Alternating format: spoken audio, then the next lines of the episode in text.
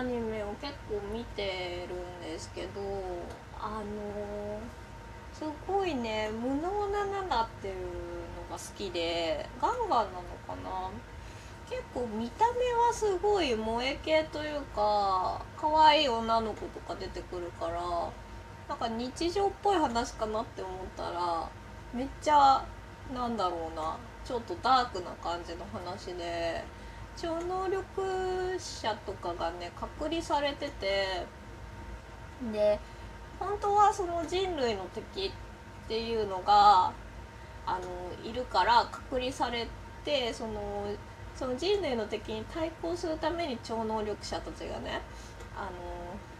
そこのなんだろう島？隔離されてる島であの訓練してるみたいにねみんな思ってるんだけど実は人類の敵っていうのがその超能力者たち自身能力がある人たち自身だっていうのでその能力のある人たちを、まあ、殺すために死者みたいのが送られてきてそれが能力を持ってないナナちゃんっていう女の子なんだけどピンクの髪でツインテールですごい可愛い感じなんだけどあの能力はみんなにはあの人の心が読める能力ですっていう風に言ってるんですね。でそのちょっとずつちょっとずつその 能力者たちをまあ殺していくみたいな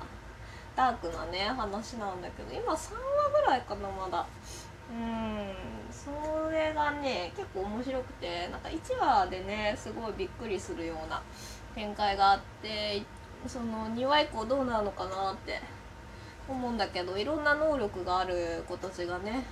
後から後からまあ出てきてナナちゃんが結構ピンチになるんだけどなんとか切り抜けるみたいな感じかな。それでねあのまあ同じ日に転校してきた京也くんっていう男の子がいてその子がねあの声が中村雄一なんだけどねめちゃくちゃかっこいいんだよね。かわいいかっこいい好きってなってますね。なんか面白くってね漫画読んじゃったんだけど、うん、なんか変わらず印象変わらず好きってなってますね。なんかその何か秘密がありそうみたいな能力とかも1話で出た時点ではな。えっと描かれてなくて、うん、あれアニメでも描かれたかな。なんか不老不死の力を持っていて奈々ちゃんがその爆発事故に見せかけて殺そうとしたらあの死ななくって生き返ったみたいな感じでなんかねあのその能力には必ず代償がある。すごいこう疲れてしまうとか能力を使ったら。そういうのもあるんだけどそれはねまだ明かされていなくって何なんだろうなっていろいろ原作の方でも明かされてないから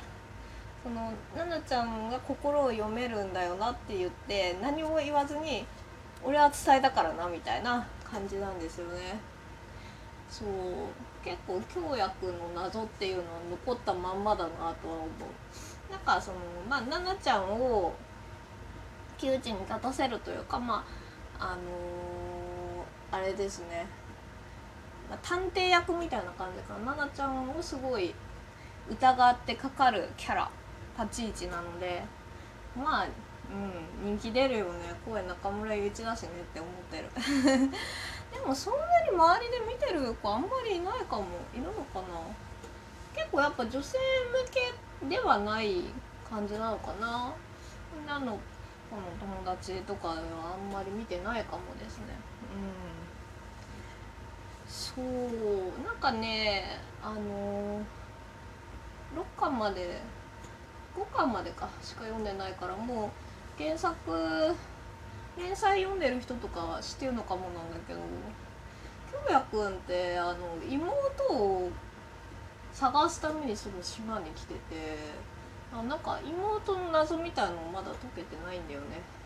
なんかなんとなくその妹が奈々ちゃんだったみたいのないのかなとかまあそれはないか。なんかちょっとそういうミスリードみたいな書き方はしてるよなって感じるところがありましたね。うん。そうそう、うん、結構今季お気に入りで楽しみにしながら見てました。あとね日暮らしの新しいなんかリメイクと思いきや新しい話だったみたいなやつもなんか面白かったね。前作とかを知らないけどなんとなく見れるかな。その背景というか前作のトリック的なものとかをなんとなく分かってたらなんとなく楽しいみたいな。結構日常パートが続いてたけどこの前4話ぐらいかな。やっとやっとっていうか結構もうやり合う感じになってて逆に面白いみたいな。怖いんだけど逆になんかぶっ飛んでて面白いなってなってましたね見てて。うん。面白いなって思ったのはそれぐらいかな。あとはなんとなく流しててあの見なきゃなっていうのをね見れてないんですよね。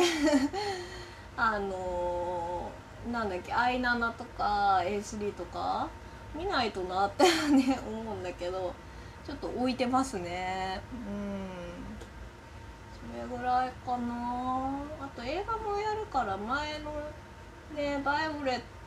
バイオレット・エヴァーガーデンとかも見ないとなって思ってるんだけど。なかなかあれですね。うん。